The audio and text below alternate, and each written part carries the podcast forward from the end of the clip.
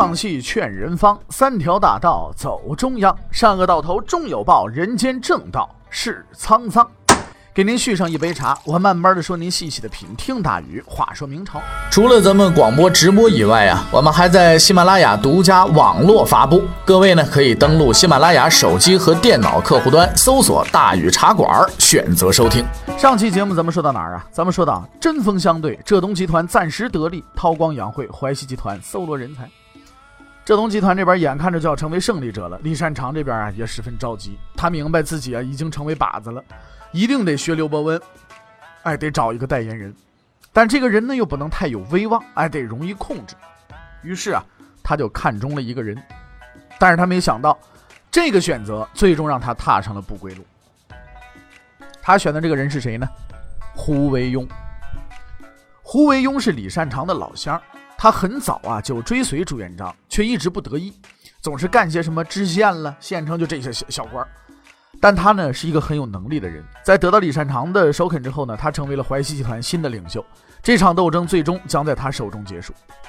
就在浙东集团最得意的时候，事情发生变化了。由于刘伯温这个人呢，呃，言语过于直接，用咱们今天话来说，就是没有沟通技巧。很多人开始在朱元璋面前开始说他坏话了。朱元璋对这个足智多谋的人也起了疑心了，于是就有了后来那次决定刘伯温命运的谈话。这一天呢，朱元璋啊就单独找到刘伯温来谈话。开始的时候还是比较和谐的，双方以拉家常开始了这个谈话啊。就在气氛渐趋融洽的时候，朱元璋突然变了脸色，严肃的口气问刘伯温：“如果说换掉李善长，谁可以做丞相？”刘伯温十分警觉啊，马上说：“说这个事儿我定不了，得你定啊。”朱元璋脸色这才好看了点，接着问：“那你觉得杨宪如何呢？”其实这又是一个陷阱。朱元璋明知道杨宪是刘伯温的人，所以先提出这个人来探探，哎，来试一下刘伯温。刘伯温这才明白，这是一次异常凶险的谈话。如果稍有不慎，人头立马落地儿。他马上回答是杨宪，杨宪有丞相的才能，但没有啊丞相的气量，不行。但是这个考验远远的没有结束。朱元璋接着问：那汪广洋如何呀？这是第二个陷阱。汪广洋。不是淮西集团的成员，朱元璋怀疑啊，王广阳和刘伯温勾结，所以第二个提出的是他。刘伯温呢，见招拆招，啊，说这人不行，那这个人很浅薄，不可以。朱元璋佩服的看了刘伯温一眼，嗯，说这个人呐太精明了，说出了第三个人选，说胡惟庸如何呀？刘伯温松了口气，说出了他一生中最准确的判断，说胡惟庸啊，现在是一头小牛。但将来他一定会摆脱牛犁的束缚。说完这话，刘伯温松了口气，他知道自己的考验已经过去了，但他错了，下一个问题才是最致命的。朱元璋终于亮出了杀招，他用意味深长的口气说：“说我这个相位啊，看来只有先生能当了。”大凡在极度紧张之后，人们的思想会松懈下来啊，刘伯温也不例外，他终于犯了一次错误，这次错误却是致命的。他没细想，回答朱元璋啊，说我呀，并非不知道自己可以，但我这个人嫉恶如仇，皇上你慢慢挑得了。这句话说的就非常不合适，自居丞相之才不说，还说出所谓嫉恶如仇的话。如刘伯温所说，那谁是恶呢？刘伯温这昏劲儿没过去，又加一句话，说现在这些人呐，在我看来没合适的啊。朱元璋就此与刘伯温决裂了。至此之后，刘伯温不再得到朱元璋的信任。他虽然明白自己地位不如从前，但仍然坚持在朝中为官，为浙东集团呢撑台子。但朱元璋可不是那么好打发的。洪武三年，朱元璋啊亲自写书写信呢给刘伯温，对他说了这么一番话：说你年纪这么大了，应该在家陪老婆孩子，何苦在这陪我呢？这意思就是我炒你鱿鱼，走人吧你啊！刘伯温呢只好回乡下了。而这个时候，浙东集团的另一干将杨宪失去了刘基的帮助，很快就被淮西派呢给排挤了。本人呢也性命不保，被胡惟庸找了个借口给宰了。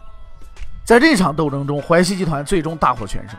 刘伯温明白自己失败了，他现在唯一的愿望就是好好在家养老，度此一生。可是呢，在这场斗争中，失败的人是要付出代价的。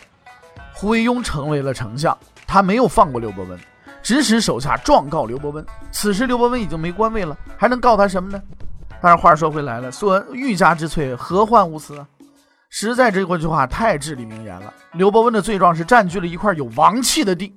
所谓王气这东西，你说有就有，说没有就没有，你又看你目的是什么了，对不对？你说要我忘你，那这房顶上有王气，得了，皇上就得砍了你啊！要不然你有王气呢，我是皇上上哪儿去？对不对？于是朱元璋再次下诏处罚刘伯温，官都没了，罚什么？朱元璋有办法，他扣了刘伯温的退休金。刘伯温这就陷入绝望了，倒不是说缺那点钱啊，但是你这个事儿呢，也确实是，不管是怎么样，钱不重要，事儿重要。他也明白啊，这个时候呢，他的智慧又一次发挥了作用，他没在原地等死，而是出人意料的回到了京城。他明白什么？胡惟庸啊，对付他的根本原因在于朱元璋，只要自己回了京城，在朱元璋眼皮子底下，让他放心了，自己的性命啊就能保了。但这次他又错了。洪武八年正月，刘伯温生病了。朱元璋派胡惟庸，注意这一点啊，派胡惟庸探视刘伯温。胡惟庸随身的医生给刘伯温开了药方，刘伯温吃了药以后，病情越来越重，过了不久死了。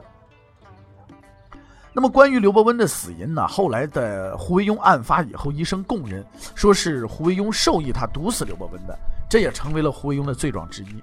但是话说回来，很多人都知道胡惟庸和刘伯温有仇，朱元璋也知道，却派他去探望刘伯温。而刘伯温这样有影响力的人，胡惟庸是不敢随便动手的啊，不然也不会让刘伯温在他眼皮子底下逍遥了五年呐，是不是？他很有可能是得到了皇帝的首肯和默认。无论此事是否是朱元璋指使的，但是毫无疑问的是，刘伯温之死，朱元璋是一定要负责任的。刘伯温呢，一辈子足足智多谋，为明为明王朝的建立立下了汗马功劳。他对形势判断呢是比较准确的，啊，思维也很缜密，能预测事情的发展方向。虽然他本人并不像传说当中真的说是民间传说当中那么的吓人，那么的呼风唤雨的这个本事，但是从他的判断和预测能力来看呢，料事如神呢，并非过分的平庸，哎。呃，他和诸葛亮一样，已经作为智慧的象征被老百姓给记住了，而且他确实也无愧于这一殊荣。胡惟庸胜利了，他在朱元璋的帮助下打败了浙东集团，除掉了天下第一谋士刘伯温。现在他大权在握，李善长也得给他几分面子。但是他真的是最后的胜利者吗？他并不明白自己胜利的真正原因，不是他比刘伯温强。而是因为朱元璋站在了他这一边。朱元璋对于两大集团的斗争情况是很清楚的。他之所以没有出来调解，是因为无论这场斗争谁胜谁负，最后的胜利者都是他。无论是姓胡的地主胜利了，还是姓刘的地主胜利了，只要保证朱地主的最高地位就行了。朱元璋之所以选择胡惟庸，并不是因为他很强，相反，正是因为胡惟庸对朱元璋的威胁小。所以朱元璋才让胡惟庸成为了胜利者，而愚蠢的胡惟庸并不了解这一点。于是，在打垮刘伯温之后啊，胡惟庸越发的猖狂了。他贪污受贿，排挤任何不服从他的人，甚至敢于挑战朱元璋的权力，私自截留下属的奏章，官员升迁、处决犯人都不经过朱元璋的批准了。洪武六年的时候，胡惟庸挤走了另一个丞相汪广洋，独揽丞相大权，并且掌权七年之久。但让人费解的是啊，朱元璋却对胡惟庸的犯上行为没有任何的表示，这是很不寻常的。朱元璋是一个权力欲望极强的人，他自血与火之中奋战而出，是那个时代最杰出的人才。李善长仅仅是稍微独断专行了一些，就被他勒令退休。胡惟庸何许人也呀？既无军功，也无政绩，居然敢如此的放肆，这就实在让人不了解。很多的历史资料上啊，记载了种种胡惟庸不法以及朱元璋置之不理的故事，并由此呢推断出胡惟庸罪有应得，朱元璋正当防卫的结论。当我们揭开事实的表象，分析其中的本质的时候，就会发现其实里边是有文章的。历史上著名的郑庄公一直啊不为其母亲所喜爱，他的弟弟呢也仗着母亲的溺爱，向他提出种种不合理要求。而郑庄公呢，总是满足他，直到最后，他的弟弟企图谋反，郑庄公这才出兵灭掉了他的弟弟。后人往往以为郑庄公是仁至义尽，传为美谈。可是也有人指出，郑庄公是真正的伪君子，要是想要他弟弟命的，所以才纵容他不法的。当我们深刻理解了这个故事之后，对朱元璋的这种反常举动就有一个清晰的结论了：这是一个阴谋，就是我放着你。放任你，让你去做。当你哪一天真的踩在了这个红线，踩到地雷上了，那你可别怨我了。这个阴谋在不同的方式、语言方式当中有不同的说法啊。成语呢，咱们叫欲擒故纵，学名这东西叫捧杀，俗语呢叫将欲取之，必先予之啊。用小兵张嘎的话来说呢，就是别看你今天闹得欢，呃，小心将来是拉清单，是吧？但我们还有一个疑问：对付一小小的胡惟庸，朱元璋需要动这么多脑筋，要忍耐他七年之久吗？没错。当我们分析历史的时候，你就会发现，胡惟庸绝不是朱元璋的真正目标。朱元璋要毁灭的是胡惟庸背后的那个庞然大物。朱元璋甘愿忍受胡惟庸的专横，让这个跳梁小丑尽情的表演。套用围棋里的一句话来形容，就是“不为小利，必有大谋”。他经历如此多的磨难，陈友谅、张日成、王保保这些当世豪杰都不是他的对手，何况小小的胡惟庸呢？他这么委屈自己，只因他的目标对手太过强大了。这个对手并不是李善长，也不是淮西集团，而是胡惟庸身后那延续了上千年的丞相制度。自打朱元璋当皇帝之后啊，他一直都觉得这个相权呐，对于这个皇权确实是太有限制了。他一向认为自己的天下是自己的能力争取来的。偏偏有人要过来跟你分权，这不是岂有此理吗？但是这个制度已经有了千年的传统了，无论是大臣还是一般的百姓，都认为那丞相是皇是是那个这个朝堂上的标配啊，那必不可少啊。你要废除这个制度，必须得有一个充分的理由。而胡惟庸这样无德之人的任意妄为，正好可以给他提供一个借口。他静静地注视着胡惟庸，等待着机会的到来。再说胡惟庸，胡惟庸虽然是一个不折不扣的小人，但是他并不笨。随着自己行为的一步步出格，他对朱元璋的恐惧呢也越来越大了。然而朱元璋却并不对他下手，这让他有了不祥的预感。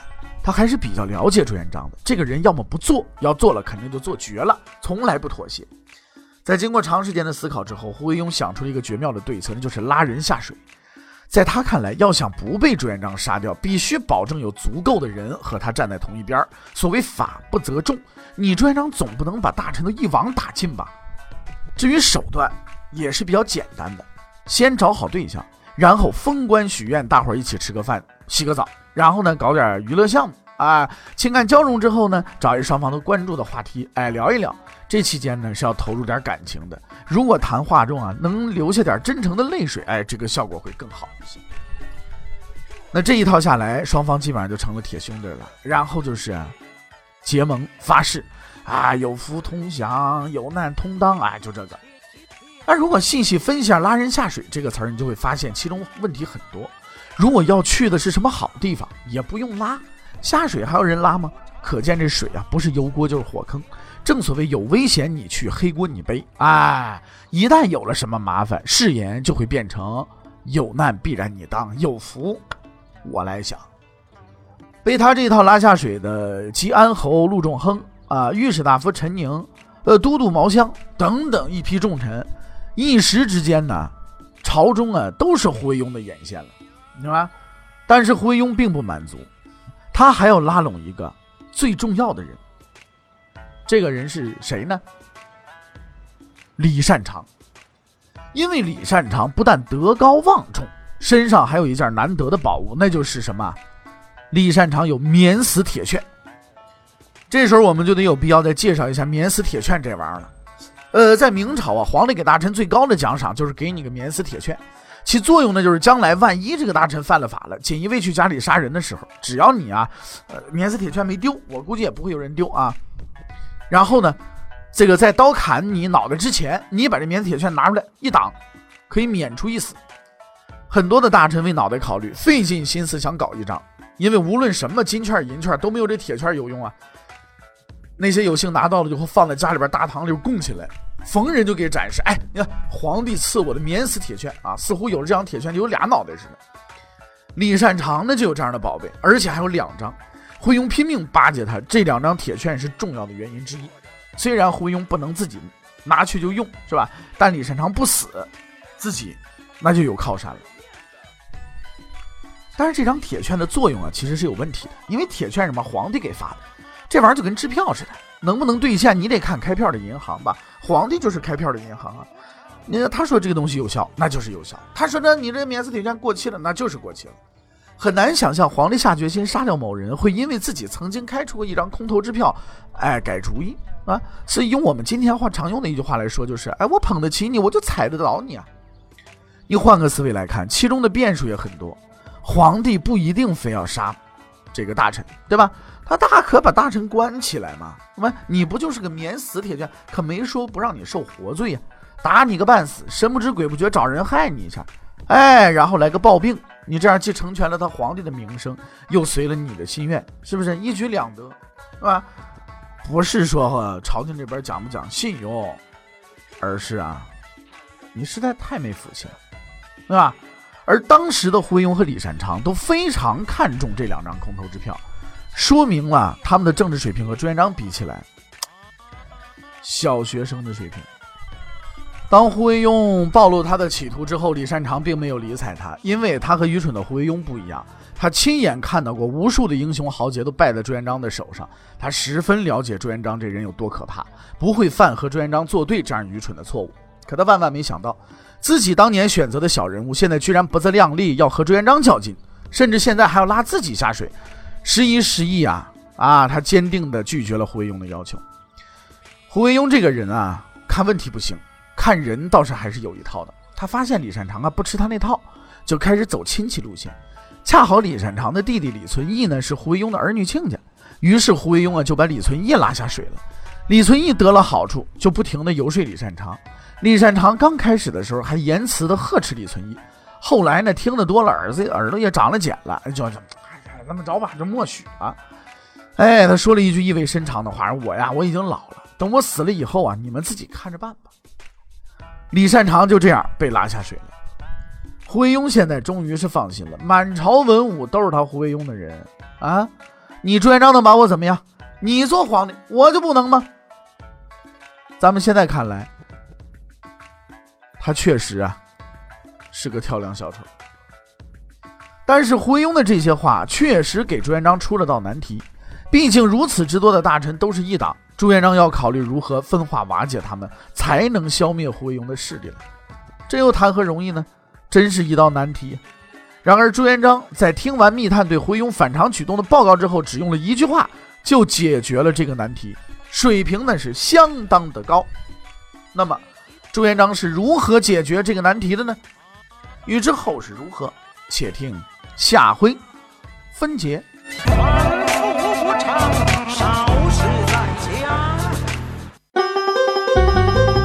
各位，你想跟大禹交流吗？你想跟大禹辩论吗？你想给大禹指出错误吗？你想骂那孙子吗？来微信吧，微信搜索订阅号。大禹茶馆，哎，就能实现了。记住啊，宇是宇宙的宇。